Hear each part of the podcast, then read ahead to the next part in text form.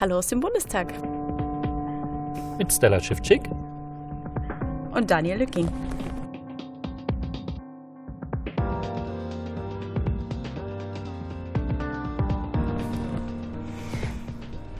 Ja, wir sitzen heute im Schein des roten Lichts vor dem Saal, wo die geheime Sitzung stattfindet. Wir haben uns ein bisschen näher herangetraut. Es ist mittlerweile auch 22.20 Uhr und das hatte den Grund, dass die Abgeordneten heute einem, äh, ja, einen Sporttag quasi eingelegt haben mhm. und äh, insgesamt sechsmal zu namentlichen Abstimmungen aus dem Sitzungssaal heraus mussten.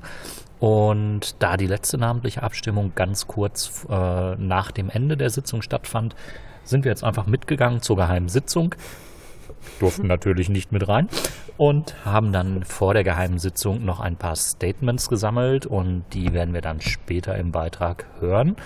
Und ja, jetzt würde ich sagen, erzählen wir euch erstmal, wie der Tag heute hier abgelaufen ist. Genau.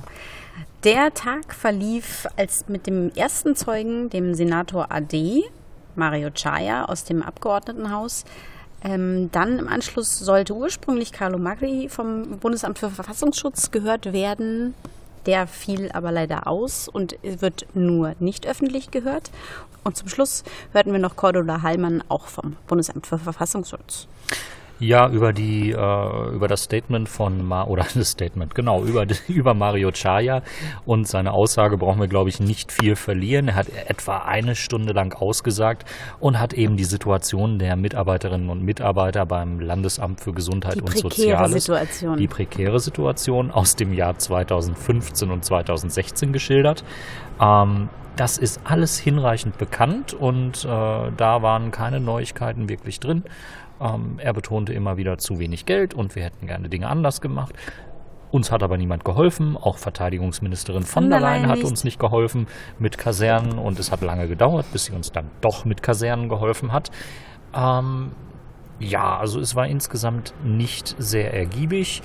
Ähm, außer dass es, es, noch einen kurzen Versuch gab von Frau von Storch herauszuarbeiten, dass ja der Einsatz von Bundeswehrsoldaten bei der Erfassung der Geflüchteten vielleicht doch nicht so ganz rechtens gewesen ist im mhm. Rahmen der Amtshilfe, weil es äh, Bundeswehrsoldaten ja verboten ist, hoheitliche Aufgaben im Inland wahrzunehmen. Ähm, da ging sie dann aber auch nicht weiter in die Tiefe und äh, ja, mal schauen, ob das noch irgendjemand irgendwann für relevant hält. Ähm, wesentlich interessanter war die zweite Zeugin ja. des Tages, die uns sehr lange beschäftigt hat. Ich fand aber noch, ähm, dass das, das ewige Betonen der Überforderung, fand ich, hat aber so nochmal ganz schön zutage gebracht, dass es keine Sicherheitsüberprüfungen der Antragsteller gegeben hat. Weil erstmal musste der Antrag bewältigt werden und dann ging erstmal, okay, wir müssen jetzt uns um die Erstregistrierung kümmern, dann müssen wir auch schauen, dass alle irgendwie untergebracht sind und das war im Fokus. Und da kam nochmal die Frage, und das heißt also, die Sicherheitsprüfung, die war dann jetzt erstmal irrelevant und das musste so ein bisschen mit so einem eingestehenden Nicken sein, ja, das, das war jetzt erstmal nicht Priorität Nummer eins. Das haben uns aber im Prinzip auch die beiden Zeugen ja, vom Lageso genau. in der letzten Sitzung erzählt.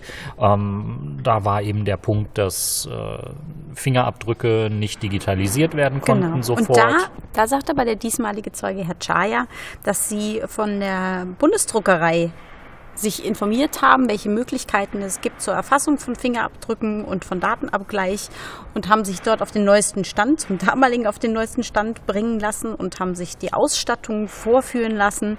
Und ähm, diese Geräte waren dann auch dafür geeignet, einen Datenabgleich vorzunehmen. Letztlich fand zwar eine Weitergabe der Fingerabdrücke statt, aber kein Abgleich der Daten. Das heißt, an dem Punkt ja, mein, mein Highlight in der Aussage von Herrn Chaya war die Frage aus dem CDU-CSU-Lager, ähm, die dann ein schönes, äh, viel zu selten gehörtes Wort und fast schon ausgeglaubenes Wort wieder zutage führte. Uns begegnete tatsächlich das Wort Telefax. heute und äh, ja, es äh, sei wohl auch vorgekommen, dass man mhm. es sei wohl auch vorgekommen, dass man ähm, Fingerabdrücke gefaxt habe. Und wer schon mal ein Fax gesehen hat, Die äh, Älteren mhm. unter unseren Zuhörern werden sich daran erinnern. Die äh, Übertragungsqualität ist jetzt nicht so dolle, als dass man äh, da so unbedingt die feinen Linien eines Fingerabdruckes unterscheiden könnte. Ähm, insgesamt sehr abstrus, wenig zielführend. Äh, das Einzige, was man festhalten kann, ist, dass, die, äh, dass das Lageso im Jahr 2015, 2016 dann auch langsam mit den technischen Möglichkeiten des 21. Jahrhunderts ausgestattet wurde. Ja. Immerhin schon 15 äh, Jahre nach Beginn des 21. Mhm. Jahrhunderts. Ja, und auch dieses Mal waren auch die Sprachmittler so ein bisschen auf dem Kieker, weil das ähm, Lageso sogenannte Sprachmittler und eben keine äh, beglaubigten, äh, zertifizierten, äh, keine zertifizierten, nein, stopp, staatlich nee, geprüfte genau, keine, Übersetzer, keine staatlich überprüften Übersetzer hat. Und Herr Felgentreu von der SPD fragte zum Beispiel, das, war, das ist eigentlich nur so, so ein Gimmick, aber ich fand das eigentlich eine ganz, ganz, ganz anschaulich, dass sich der spätere Attentäter mit zwei verschiedenen, also natürlich mehrere Identitäten, wie wir jetzt schon wissen, aber rausgenommen besonders zwei Nachnamen vorgestellt hat, die über, in, über, in der Übersetzung einmal Täubchen bedeuten und beim zweiten Mal Kakerlake.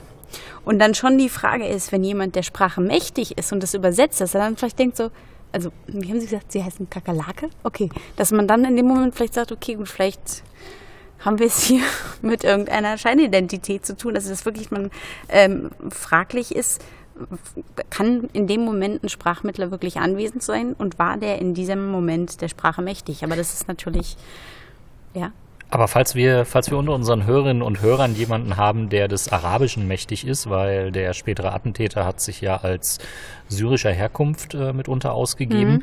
Ähm, vielleicht könnt ihr uns einen Hinweis in den Show Notes hinterlassen oder in den Kommentaren, ob äh, in der Übersetzung Täubchen oder Kakerlak eventuell ein ganz gebräuchlicher Name in diesem. Ein ganz gebräuchlicher Nachname ein ist. Ein ganz genau. gebräuchlicher Nachname ist. Kann ja sein. Jetzt haben wir ganz schön viel geredet, obwohl eigentlich so wenig Relevantes dabei war, ne? Genau. Und äh, kommen dann zur zweiten Zeugin des Tages vom äh, Bundesamt für Verfassungsschutz. Genau, Cordula Hallmann. Und wenn wir ja uns, wenn wir mal so zusammenfassen sollten. Unmaskiert heute? Wenn unmaskiert, ich das ja. so mal beurteilen kann. Genau, 47 Jahre alt. Ähm, Juristin. Juristin, ähm, Regierungsdirektorin war das? Ja. Ja. Irgend sowas auf dieser Leitende Ebene. Reg Regierungsdirektorin. Leitende genau. Regierungsdirektorin. Und man wähnte sie bereits angekommen im 21. Jahrhundert, denn ihre Abteilung 6e im Bundesamt für Verfassungsschutz ist für Internetauswertung zuständig. Hm. Ja gut, später ähm, es ist wie, wie so ein Cliffhanger. Also zum Schluss ja, ne? wird es irgendwie so, so ein Twist in der Geschichte. Also später so, dieses Internet ist eigentlich relativ irrelevant für unsere Datenerfassung und für unsere Recherchen. Aber ähm, es war wieder eine recht seltsame Aussage, die wir so aus Verfassungsschutzkreisen bekommen haben. Frau Hallmann beschrieb, ähm, was eben die Aufgaben ihres Referates sind. Und ja, man muss sagen, das sind Auswertungsaufgaben auf einer sehr, sehr einfachen Ebene ähm, im Bereich der offenen Informationsgewinnung.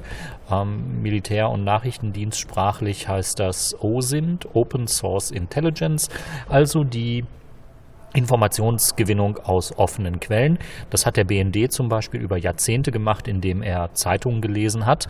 Und heute macht das eben die Abteilung von Frau Hallmann äh, mit dem Internet. Also sie surfen auf Facebook, sie äh, schauen, was man in Internets und Blogs so lesen kann. Und äh, das Darknet gehörte, glaube ich, auch noch nicht so richtig dazu, wie die FDP zwischendrin erfragt hat, weil da einfach die Zugangshürden zu groß gewesen mhm. sind.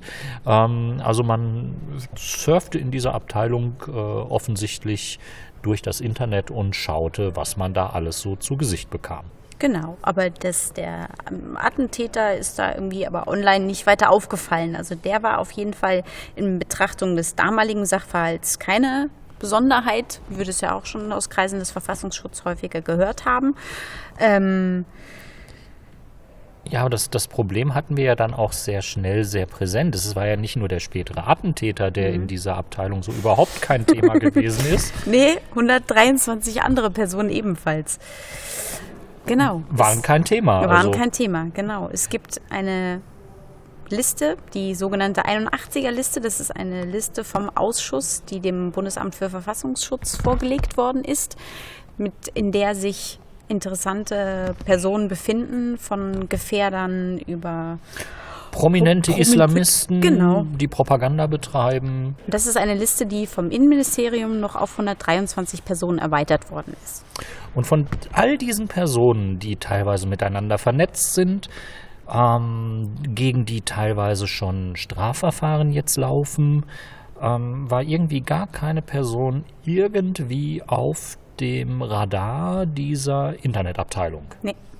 So gar nicht. Genau, also die Zeugin strich heraus, es gibt, gab von dem Attentäter keine realweltlichen Anfasser und ähm, die Informationsgewinnung im Internet ist nicht primär unser Fokus. Ja, realweltliche Anfasser. was, was klingt wie sexuelle Belästigung? Nee, es klingt wie ein Schuhanzieher. Wie ein ich. Schuhanzieher? Ja. Ja, doch, stimmt. Realweltliche Anfasser. Also das ist äh, schon sprachlich wieder ein Highlight. Vielen Dank an das Bundesamt für Verfassungsschutz. Wir wussten ja schon grob, dass ihr Sprache sehr gut verbiegen könnt. Äh, aber realweltliche Anfasser, Respekt, da hätten wir heute echt nicht mit gerechnet. Ja, und das machte die Aussage von Frau Hallmann auch so ein bisschen abstrus, weil im Prinzip konnte Frau Hallmann über eine sehr lange Sitzungsdauer, die zwar auch immer wieder Unterbrechungen hatte, aber insgesamt halt jetzt eine der längsten Sitzungsdauern hier in diesem Ausschuss waren in öffentlicher Sitzung, konnte sie eigentlich nichts beisteuern, weil sie so überhaupt gar keinen Kontakt zu diesen Menschen gehabt hat, weil niemand digital da irgendwie auf der Liste drauf war. Also es war spannend, weil Frau Hallmann, wie gesagt, sehr lange sehr wenig gesagt hatte, auch selber gar nicht so richtig stutzig geworden zu sein schien, dass auch aus anderen Abteilungen niemand sie aufgefordert hat, doch mal wenigstens eine dieser 123 Personen auf der Liste mit ihren Mitteln, die sie da so haben, technisch Genau. zu überwachen. Ja, das, das fragt der Herr Felgentreu von der SPD auch. Ich habe irgendwie das Gefühl, ihre Möglichkeiten, die sie beim Bundesamt für Verfassungsschutz haben, dass sie die Möglichkeiten gar nicht ausschöpfen. Und äh, dann sagte sie doch, doch, doch, Internetaufklärung, da sind wir, da sind wir super, da sind wir top aufgestellt. Wir sind da äh, äh, kreativ. das als erstes zu nennen, wenn man so denkt, ja, kreativ ähm, und, und, und auch innovativ so. Ja, und Ja, ist das die Antwort auf eine Frage, ob man die Möglichkeiten ausschöpft? Ich weiß es nicht, weil man, äh, das klingt eher danach, dass man irgendwie pragmatisch versucht, irgendwie sich ins aktuelle Jahrhundert zu hieven, aber nicht äh, Lehren aus dem Anschlag gezogen zu haben. Ja, das ist schon sehr bemerkenswert, wie innovativ man doch gewesen ist, wenn sich Nachbarabteilungen mit einem Attentäter befassen oder eben mit einem gesamten Umfeld dieses Attentäters, wobei über Umfeld kann man natürlich auch wieder sehr lange, sehr Ja. eindeutig streiten. Ähm, und so niemand auf den Gedanken kommt, hm, der ist jetzt so 24 Jahre alt, könnte vielleicht im Netz aktiv sein und äh, digitale Sachen benutzen, wie das so viele 24-Jährige Also einfach ja, mal das, das, tun. ja, das, das wirkt wirklich so wie, man hat in echt, im echten Leben hat man Freunde und hier bei Facebook dieses Freunde, das ist ja was anderes. Aber dass das wirklich tatsächlich so ist, dass es ein erweiterter Alltag ist und dass es, dass es ein ebenbürtiges Areal ist, in dem sich Menschen bewegen, sowohl privat als auch geschäftlich, als auch äh, ähm, Netzwerk schaffend, zu sagen, ne, das ist ein Bereich, der ist so wie ja dieses Online-Ding, die sind ja alle nicht real, die Leute. Das ist, ich, ich, also ja, die, die Frage, ob das wirklich zeitgemäß ist von Felgentreu, finde ich tatsächlich sehr angemessen. die war auch ganz, ganz dringend notwendig und äh, sie konnte es auch wirklich nicht erklären und auch unter Zuhilfenahme des der Regierungsbank war es nicht. Von der äh, Regierungsbank haben wir noch gar nicht gesprochen, die war heute auch sehr, Oh, ja, von sehr der, müssen wir präsent. auch noch, von der müssen wir auch noch sehr viel Ja. reden. Ähm, und auch unter Zuhilfenahme der Regierungsbank wurden die Erklärungen diesbezüglich nicht besser. Fassen wir nochmal zusammen. Wir haben das ja in anderen, Aus, äh, anderen Podcasts schon behandelt. Da gibt es diesen potenziellen Attentäter oder Kleinkriminellen. Man weiß es nicht so ganz genau, welchen Status er gehabt hat. Wir wissen aber, er hatte den Status, dass er insgesamt elfmal Thema im gemeinsamen Terrorabwehrzentrum mhm. gewesen ist, wo das Bundesamt für Verfassungsschutz sitzt, wo die Landesämter für äh, äh, wo die Landeskriminalämter sitzen, wo die Landesämter für Verfassungsschutz mhm. sitzen. Ähm, wo dann aber eine leitende Regierungsdirektorin sitzt. auch nicht zugegen ist. Genau. Nicht sie, einmal. Äh, sie war auch mit ihren Erkenntnissen nicht zugegen. Mhm. Ähm, also ob dieser Bereich Internet da im, im GTAZ überhaupt vorkam, ähm, konnte heute auch nicht in Erfahrung gebracht werden, jedenfalls nicht mit dieser Zeugin. Ähm, es ist schon recht seltsam, wenn eben jemand so im Fokus der Behörden ist und dann aber alle beteiligten Behörden nicht auf den Gedanken kommen und insbesondere der Verfassungsschutz nicht auf den Gedanken kommt, da ist jemand, der kommt aus dem Ausland, der hat Familie im Ausland, der stellt hier einen Asylantrag, dass er möglicherweise Sich digital online, online ja. kommuniziert und ins Ausland kommuniziert. Flaschenpost. Ja, Telefax. Ja. Tele Telefax. Telefax. Wahrscheinlich hat man ganz geflissentlich das Telefax des späteren Attentäters genau, überwacht. Genau, das war äh, glühte quasi. Das glühte quasi, ja, ja genau. Ähm, also es ist, es ist abstrus und wir wollen uns auch nicht hier irgendwie ähm, drüber lustig machen oder rumkaspern. Ähm, es ist schlichtweg nicht erklärlich, was da heute präsentiert wurde. Mhm. Zumal ähm, es ja zu diesem späteren Attentäter auch immer wieder mal Hinweise aus dem internationalen Umfeld gab, mhm. zum Beispiel auch vom marokkanischen Geheimdienst. Und ein Bereich, den wir heute noch gar nicht abgearbeitet haben, der aber Gott sei Dank ähm, Gegenstand der Diskussion auch wurde, war eben ähm, der Einsatz von Überwachungstools. Und mhm. wer den NSA-Untersuchungsausschuss Podcast Technische Aufklärung noch im Kopf hat, der weiß, dass da ein großes Werkzeug, nämlich X-Keyscore, ein Riesenthema gewesen ist. Ja, und das ist ein Tool, das von der NSA an den BND ausgeliehen, verschenkt, ausgeliehen worden. verschenkt worden ist.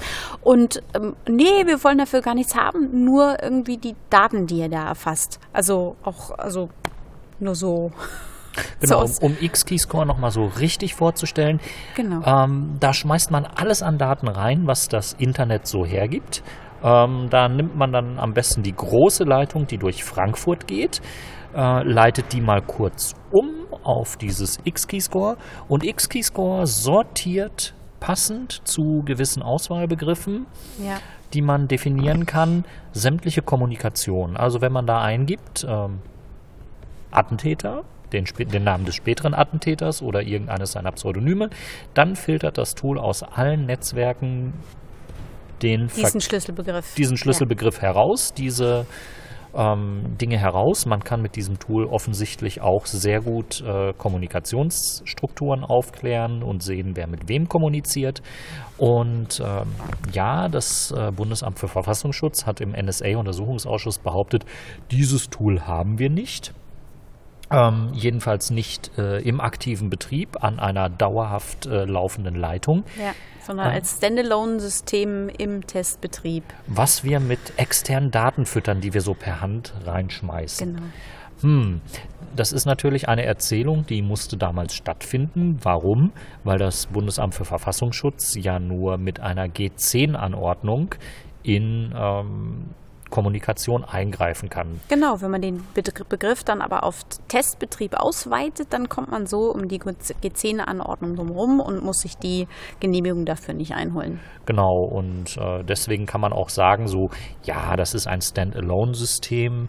Ähm, Turnschuhschnittstelle war eigentlich mein Lieblingswort aus dem letzten Ausschuss. Genau, also, also niemand hat irgendwie vor, eine Dauerüberwachung durchzuführen, genau. wo der Datenverkehr direkt da durchgeht. Jetzt haben wir aber noch diesen anderen Geheimdienst hier in Deutschland, diesen Bundesnachrichtendienst, der ja durchaus eine Dauerüberwachung durchführen konnte, weil er X-Keyscore unter anderem für die Amerikaner dauerhaft betrieben mhm. hat. Und ja, jetzt muss man eben in den kommenden Sitzungen und in einem kommenden Abschnitt des Untersuchungsausschusses klären, wie denn dieser spätere Attentäter aus dem Ausland in das Inland kommen konnte, im Inland mit ganz vielen Personen mit Auslandsbezug kommunizieren konnte, die alle irgendwie auch auf dem Radar des BND gewesen sind. Und warum denn der BND nicht mal Bescheid gesagt hat beim BFV hm, also da ist jetzt jemand hier im Inland, den dürfen wir gar nicht mehr so richtig überwachen, weil wir sind ja der Auslandsnachrichtendienst. Mhm. Ähm, den müsstet ihr jetzt mal übernehmen und hier sind bitte die digitalen Profile, die wir bis jetzt von ihm kennen. Es ist hochgradig hochgradig seltsam, dass äh, ein Auslandsnachrichtendienst sich nicht direkt an den Inlandsnachrichtendienst mhm. gewendet hat und gesagt hat, hey, da ist einer unserer Gefährder und einer unserer potenziellen Terroristen, der mit äh, ganz vielen anderen Gefährdern und potenziellen Terroristen unterwegs ist und der ist jetzt im Inland. Mhm. Also das äh, wird noch sehr viel Erklärungsbedarf äh, produzieren für den Ausschuss, um äh, da festzustellen, wie diese, ja, wie das alles zustande kommen konnte. Ja. Ja, und dann haben wir noch einen kooperativen Anteil vergessen. Also der Ausschuss hatte ja diese 81-Personenliste ähm, selber definiert. Man hat aufgeschrieben, wen man alles so für relevant hält. Mhm. Und das Bundesinnenministerium bzw. der Verfassungsschutz haben noch zusätzliche Menschen draufgegeben, sodass hinterher aus der 81-Personenliste 123 Personen geworden sind, die möglicherweise relevant sind für das Tatgeschehen rund um diesen Anschlag. Und die natürlich alle irgendwie nicht im, in der Internetüberwachung des Bundesamtes für Verfassungsschutz gelandet sind. Wohlgemerkt im 21. Jahrhundert. Mhm. Also eine ganze Latte an offenen Fragen, zu denen heute eigentlich keine Antworten geliefert wurden von der Zeugin, oder? Nein, eigentlich nicht. Leider nicht. Ja, also beziehungsweise so nicht existente Antworten und Verneinen, wo man denkt, ja, dass das nicht die wirkliche Antwort ist, ist irgendwie, irgendwie klar. Also weil es tatsächlich nicht sein kann im, im 21. Jahrhundert. Herangehensweise an den Tag zu legen, die einfach ja nicht zeitgemäß ist, den kompletten Online-Bereich außen vor zu lassen und nicht, nicht einsehen zu wollen oder nicht eingestehen zu können, dass das ein sehr relevantes Feld ist. Und wir waren nicht die Einzigen, die sich gewundert haben. Und das ist, glaube ich, ein Punkt, wo wir sehr gut an die Statements überleiten genau. können. Ähm, bevor wir zur Opposition kommen, die wir ja sehr häufig im Podcast haben, ähm, haben wir aber hier noch ein Statement vom Ausschussvorsitzenden Armin Schuster, den wir heute kurz vor Beginn der Geheimsitzung dann auch nochmal befragt haben. Ihre Einschätzung als Ausschussvorsitzender heute zu den Geschehnissen rund um das BFV? Äh, rund um das BFV, ähm, da gefällt mir die Frage nicht. Wir haben ein ganz eindeutiges Thema.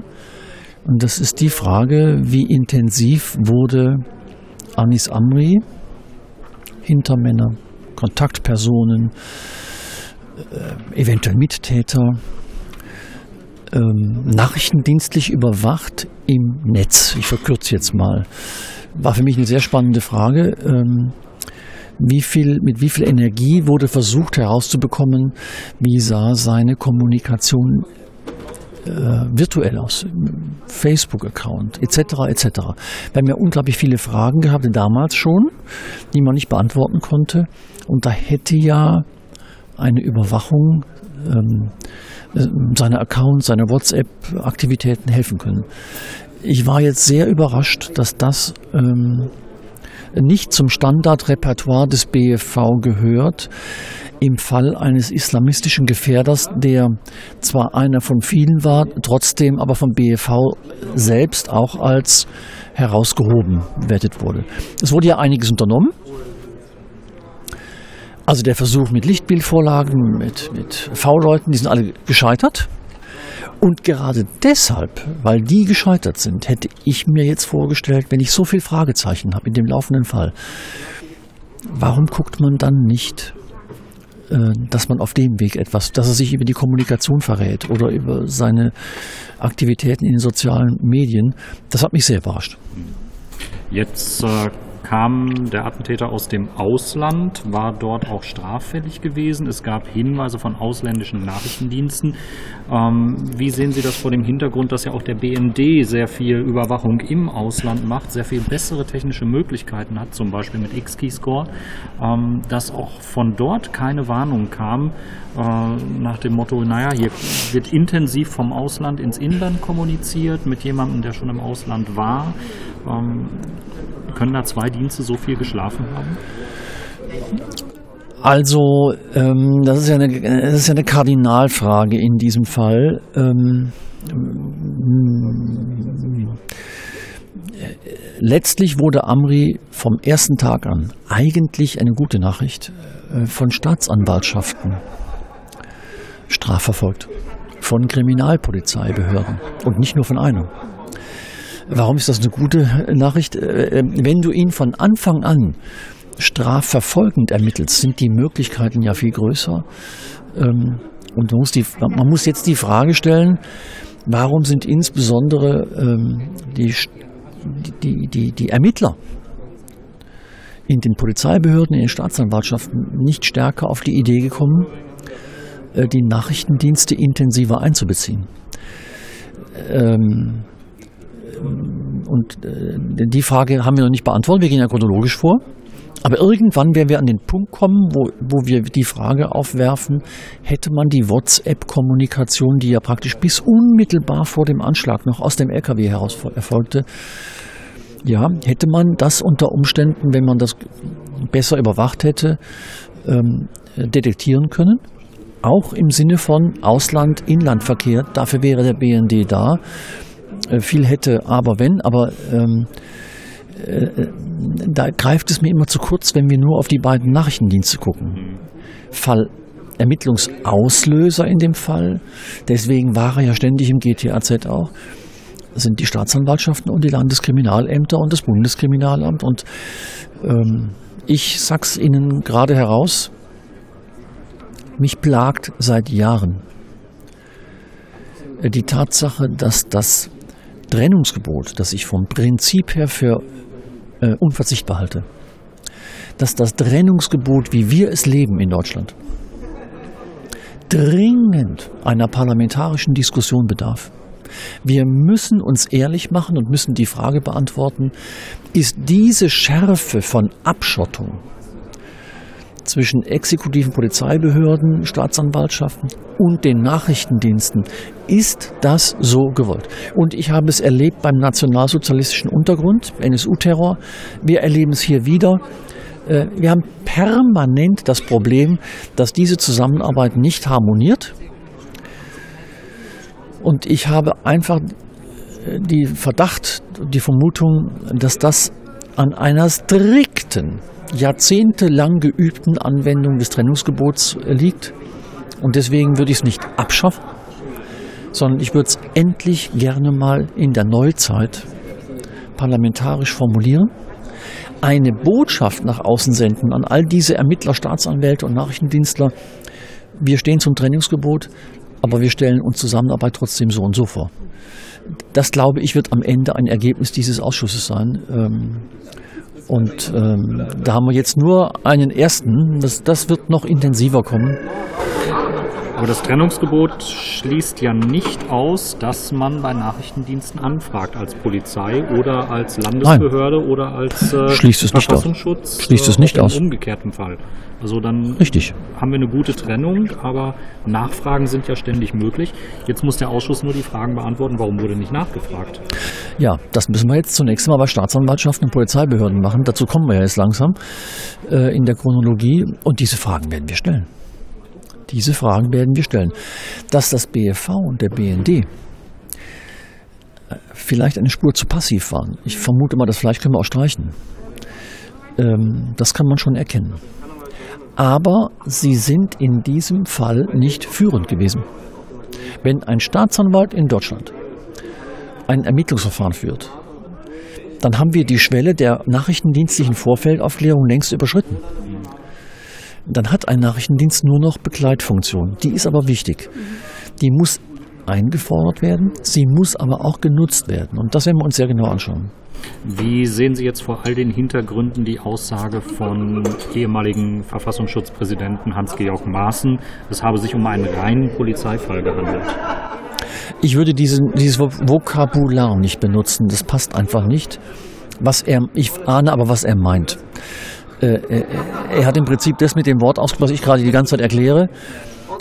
Wenn der Staatsanwalt führt, er ist der Herr des Verfahrens, wie man so schön sagt, ähm, dann begibt sich ein Nachrichtendienst in aller Regel in Zurückhaltung. Und das kann man auflösen. Äh, dass mit dem Wort Polizeifall das BFV gar nicht mehr betroffen war, das würde ich bestreiten. Denn sie saßen in den GTAZ-Sitzungen, also da hätte auch eigeninitiativ mehr passieren können. Heute haben wir einen Beleg dafür. Vielen Dank an der Stelle. Danke. Ganz lieben Dank, Herr Schuster. Prost schaffen. Und jetzt hören wir von der Opposition Dr. Irene Mihalic von Bündnis 90 Die Grünen. Können Sie den Tag noch mal kurz für uns zusammenfassen? Was haben wir heute vor allen Dingen vom äh, BFV gesehen? Ja, wir sollten uns vielleicht mal fragen, was wir vom BFV nicht gesehen haben, beziehungsweise nicht gehört. Ähm, wir haben vor allen Dingen keine ähm, hinreichenden Antworten auf unsere Fragen bekommen. Also insgesamt war die Vernehmung für uns bisher eigentlich sehr enttäuschend, äh, muss man sagen. Ähm, wir hatten mit äh, Cordula Hallmann eine Zeugin, ähm, die die Referatsgruppe ähm, leitet, die für den Bereich Internet, Internetbeschaffung, äh, Auswertung etc. zuständig ist. Und ähm, wir wollten von ihr natürlich Informationen darüber haben, was gegebenenfalls auf diesem Sektor zu den uns bekannten Personen, Anis Amri und weitere Kontaktpersonen äh, gelaufen ist und äh, mussten dann zu unserer Überraschung äh, die Antwort entgegennehmen, ja eigentlich nichts. Ja, und das hat uns ja schon irgendwie sehr überrascht und erst über intensives Nachfragen in vielen Detailbereichen, ja, äh, kam dann so das ein oder andere nochmal so äh, ansatzweise zum Vorschein, aber ähm, bei weitem äh, nicht befriedigend. Für wie realistisch halten Sie es, dass einfach 123 relevante Personen so gar nicht digital auf dem Schirm des Verfassungsschutzes gewesen sein sollen? Ja, für vollkommen unrealistisch. Äh, also wenn man das wirklich für realistisch annimmt, ja, dann äh, frage ich mich in der Tat, ähm, also was was passiert da eigentlich, ja? Also was wird da eigentlich gemacht? Ja, das ist ja die entscheidende Frage, die man sich da stellen muss, ja. Und ähm, und ähm, also diese gesamte Behörde, das Bundesamt für Verfassungsschutz, ja, hat in den letzten Jahren einen so großen Personalaufwuchs erlebt, ja, ist immer wieder mit Haushaltsmitteln gestärkt worden, äh, noch und nöcher, ja, und wir fragen uns natürlich alle, was passiert in diesem Bundesamt, ja, und gerade in so einem relevanten Bereich, ja, wie dem Internet, ja, und wo sich ja fast alles irgendwie schon kaum noch in der realen, sondern dann doch eher in der digitalen Welt abspielt, äh, da will man so völlig untätig gewesen sein. Ähm, also ich kann kann es nicht nachvollziehen. Wenn es so war, dann ist es Dilettantismus hoch 10. Ähm, wenn es nicht so war, dann werden uns hier relevante Informationen vorenthalten und das kann uns als Untersuchungsausschuss natürlich nicht gleichgültig sein. Wie sehen Sie Ihre Chancen, noch an Informationen ranzukommen, wenn das BFV und äh, das BMI sich so verhalten, wie sie das jetzt gerade tun? Wir haben uns ja, ähm, als die Zeugeneinvernahme unterbrochen worden ist, mal zu einem Zeitpunkt in einer Beratungssitzung äh, zusammengefunden und mussten doch da äh, zu unserem Entsetzen feststellen, dass es offensichtlich auf Seiten der Bundesregierung und auf Seiten des Untersuchungsausschusses unterschiedliche Interpretationen darüber gibt, wie unser Untersuchungsauftrag zu verstehen ist. Ja, und ähm, ähm, also wir stellen gerade die Frage, ob uns tatsächlich alle Informationen in Form von Akten, ja, und auch in Form von und auch in Form von Zeugenbenennungen ähm, wirklich auch zur Verfügung gestellt worden sind. Also wir wollen wissen, welche Arbeitshypothese lag denn da zugrunde. Und wir haben Grund zu der Annahme, nach dem, was wir jetzt gehört haben, dass das BFV oder die Bundesregierung ähm, sozusagen von ihrer eigenen Arbeitshypothese ausgegangen ist, was für uns relevant sein könnte, was die sozusagen als Umfeld von Anis Amri verstehen was aus deren Sicht Kontaktpersonen sind, aber eben nicht, was wir für mögliche Kontaktpersonen meinen könnten. Und darin liegt natürlich ein relevanter Unterschied. Da sind wir jetzt in der Klärung, ja, und ähm, es wird darauf hinauslaufen, dass uns massiv ähm, noch Akten zugeliefert werden müssen, die wir bisher noch nicht haben. Dass äh, Schwärzungen, die bei uns in den Akten äh, die Akten völlig unlesbar machen, ähm, ja zurückgenommen werden müssen. Ja, und ähm, das muss natürlich jetzt auf jeden Fall dringend passieren, damit wir hier mit unserer Ausschussarbeit weitermachen können.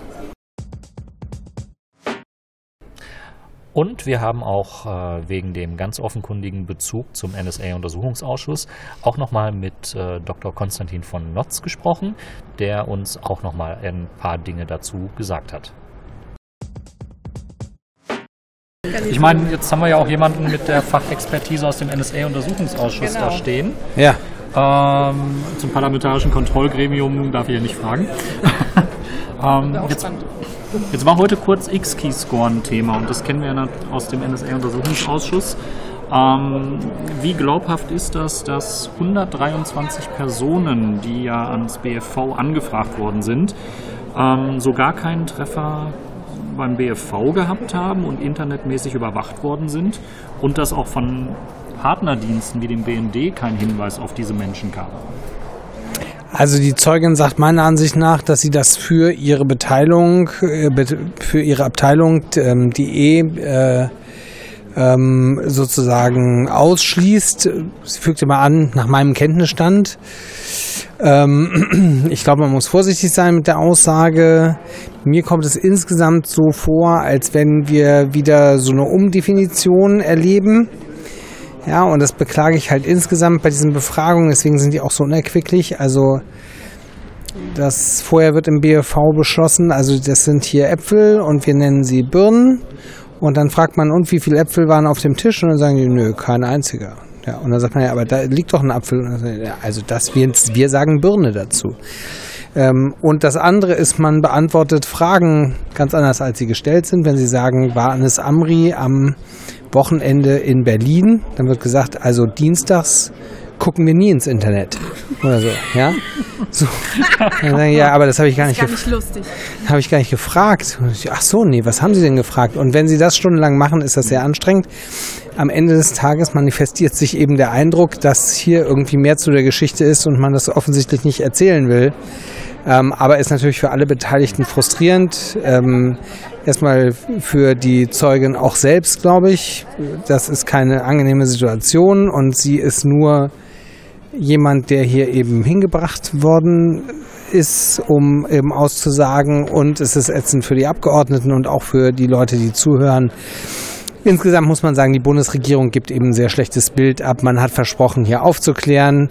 Man ist direkt nach dem Anschlag äh, da zum Breitscheidplatz gegangen und hat seine Trauer zum Ausdruck gebracht. Das finde ich völlig in Ordnung. Aber dazu gehört dann eben auch, dass man ähm, wenn es darum geht, aufzuklären, aufklärt. Und das ist bei der Bundesregierung äh, nicht messbar, dieser Wille. Und äh, insofern werden wir da weiter nachhaken. Wir klagen äh, ja bezüglich verschiedenster Dinge. Wir versuchen, äh, Akten in Schwarz zu bekommen. Und ich glaube, man sollte sich nicht diesen unter ähm, äh, Richtungslogiken und Definitionen des BFVs äh, unterwerfen, sondern man muss jetzt wirklich hinterfragen, hat man uns einfach viel zu weit geschwärzte Akten ähm, geschickt, die dann genau die Mechanik, die dazu geführt haben könnte, dass Amri eben nicht ins Gefängnis gegangen ist, wo er hingehört hätte, sondern eben unterwegs blieb, die genau dazu geführt haben. Das würden wir gern verstehen und das ist auch mein Ehrgeiz, solange dieser Ausschuss dauert. Vielen Dank. Vielen Dank. Ja, und damit sind wir eigentlich mit dem heutigen Tag soweit durch. Es ist auch schon relativ spät, 23 Uhr, äh, es geht auf 23 Uhr zu. Aber ein bisschen was äh, müssen wir noch zur letzten Woche erzählen. Und zwar haben wir in der letzten Woche ähm, ja ein bisschen Abstand von unserem Konzept genommen, dass wir nur den Bundestagsuntersuchungsausschuss begleiten. Genau, denn wir waren im Abgeordnetenhaus. Dort hatte die Fraktion Bündnis 90 die Grünen aus dem Ausschuss, aus dem Abgeordnetenhaus, zu ein Jahr Untersuchungsausschuss eingeladen. Genau, auf dem Podium saß äh, ein freier Journalist, der den Untersuchungsausschuss im Abgeordnetenhaus begleitet für die Berliner Morgenpost. Und äh, des Weiteren saßen Frau Astrid Passin und äh, Herr Andreas Schwarz, die wir hier beide ja im Podcast auch schon mal gehabt haben. Genau, und geleitet wurde die Runde von Benedikt Lux, der im Ausschuss für Bündnis 90 Die Grünen sitzt und der leitete moderierend den Abend. Wir werden auch an anderer Stelle ähm, als Ganzes ungeschnitten diese Podiumsdiskussion zur Verfügung stellen. Aber wir haben uns jetzt soweit erstmal dagegen entschieden, weil es wirklich zweieinhalb Stunden ähm, mit vielen Triggermomenten für Personen, die betroffen sind, bespickt war. Und relativ grob moderiert, sage ich jetzt mal, ähm, schwer ist, wenn man die Person dabei nicht sieht, zu erfassen, wer jetzt gerade spricht, haben wir uns jetzt erstmal dazu entschlossen, euch kurz nochmal einen Überblick darüber zu geben, was wir da noch gehört haben. Es waren ja sehr emotionale Schilderungen von Astrid Passin und äh, von Andreas Schwarz, äh, wo wir definitiv die Triggerwarnung aussprechen müssen. Es waren sehr gute Fragen und ähm, sehr auf den Punkt gebrachte Äußerungen vom äh, Journalisten Herrn Kratzer. Ähm, die wir jedem nur ans Herz legen können. Und nebenbei ist dann auch noch der äh, Senator für Justiz äh, zu hören, der, naja, hm. ein bisschen in der Bredouille war, weil er auch noch als Zeuge vor dem ähm, Ausschuss im Abgeordnetenhaus aussagen muss und hm. sich deswegen nicht in vollem Umfang so äußern konnte, wie er das vielleicht äh, tun könnte, wenn er seine Aussage dort schon abgegeben ja. hätte. Ähm, halten wir ihm insofern mal zugute. Ähm, ja, für die, die sich den kompletten Abend äh, über mehr als drei Stunden dann noch geben, ähm, das als Vorabankündigung. Wir möchten nicht zu viel spoilern und äh, ich denke, wir werden vielleicht auch in späteren Podcasts dann nochmal auf die Äußerungen von diesem Abend äh, zurückgreifen um auch nochmal, wenn es dann wieder mehr um die Opfer, Hinterbliebenen und Angehörigen geht, ähm, nochmal deutlich zu machen, wie deren Situation jetzt aktuell gerade ist. Ja, also es wurde deutlich, dass sie sich sehr alleingelassen fühlen und dass ihnen die Anlaufstellen fehlen, an wen sie sich wenden können für Unterstützungen, sowohl monetär als auch emotional, psychologische Unterstützung und sich viel selbst erarbeiten müssen und jetzt, ähm, da war auch der Senator ähm, jetzt seit einem knappen Jahr für zuständig und der ist jetzt ein Leiter einer zentralen Anlaufstelle für Hinterbliebene und Opfer von Anschlägen. Schön, dass es so eine Institution jetzt gibt, endlich. Und wir haben uns auch zum Ziel gesetzt, äh, diese Anlaufstelle nochmal zu beleuchten und äh, haben auch schon die Verantwortlichen, die dort arbeiten, um äh, ein Interview gebeten, erstmal pro forma und noch ohne konkreten Termin. Aber wenn es dann in einer der späteren Folgen auch nochmal um Angehörige und Hinterbliebene und vor allen Dingen auch die Hilfe, die sie erfahren gehen wird, dann werden wir auch äh, an diese Anlaufstelle nochmal herantreten. Ähm, generell muss man sagen oder kann ich sagen, dass der Umgang mit den Opfern, Angehörigen und Hinterbliebenen sehr hölzern wirkt. Mhm. Also es ist egal, ob das jetzt im Bereich der, äh, des Abgeordnetenhauses äh, in der Verwaltung äh, so stattfindet, in den Untersuchungsausschüssen ähm, oder eben beim Opferbeauftragten. Ähm, wir hatten heute oder ich hatte heute kurz die Gelegenheit, äh, das Standardschreiben äh, zu lesen, was äh, anlässlich des bald bevorstehenden zweiten Jahrestages des Anschlags äh, versendet worden ist. Und muss sagen, da hätte ich äh, sprachlich noch einiges ändern wollen, damit es nicht wirkt wie vom Fließband geschrieben.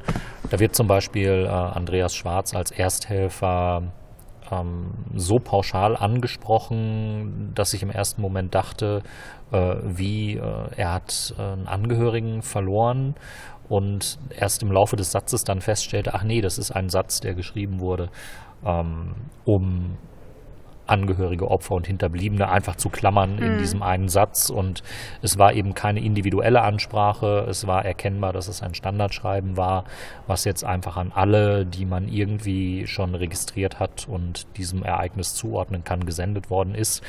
Ähm ja, da so einen Lückentext wegzuschicken, finde ich tatsächlich sehr schwach. Und äh, das sind alles so Punkte, über die müssen wir dann nochmal genau reden. Ich ja. denke, wir werden den äh, zweiten Jahrestag jetzt abwarten. Da wird viel Trubel drumherum sein. Und äh, wir werden dann mal schauen, wie es äh, später im Januar oder im Februar dann aussieht und äh, wie bereitwillig äh, wir dann noch über diese Sachen reden können. Ähm, es liegt uns fern, ständig äh, Menschen wieder anzusprechen, die an diesem Ereignis ja, traumatisiert worden sind. Ähm, insofern versuchen wir da sehr vorsichtig zu sein, aber den Andreas äh, Schwarz, den sehen wir jetzt sehr häufig am Ausschuss. Ähm, und auch Astrid Passin hat äh, an, an dem Abend bei der Grünen Veranstaltung ähm, sehr, sehr beeindruckende und taffe Worte gefunden. Mhm Und ähm, an dieser Stelle auch nochmal äh, unsere besten Wünsche, ähm, jetzt durch diese Zeit wieder durchzukommen. Ähm, wir haben einen guten Eindruck bekommen, wie belastend all das ist, auch die Arbeit drumherum, die ja einerseits ähm, sehr auch helfen kann, mit dem Erlebten fertig zu werden und das zu ordnen, aber andererseits auch eben sehr viel Kraft kostet. Wir werden natürlich weiter an dem Thema dranbleiben und werden auch bei der kommenden Sitzung am 13.12 der letzten Sitzung für dieses Jahr ähm, wieder vor Ort sein. Genau, das heißt, ihr hört uns dann wieder am 14. Dezember. Tschüss und bis zum nächsten Mal.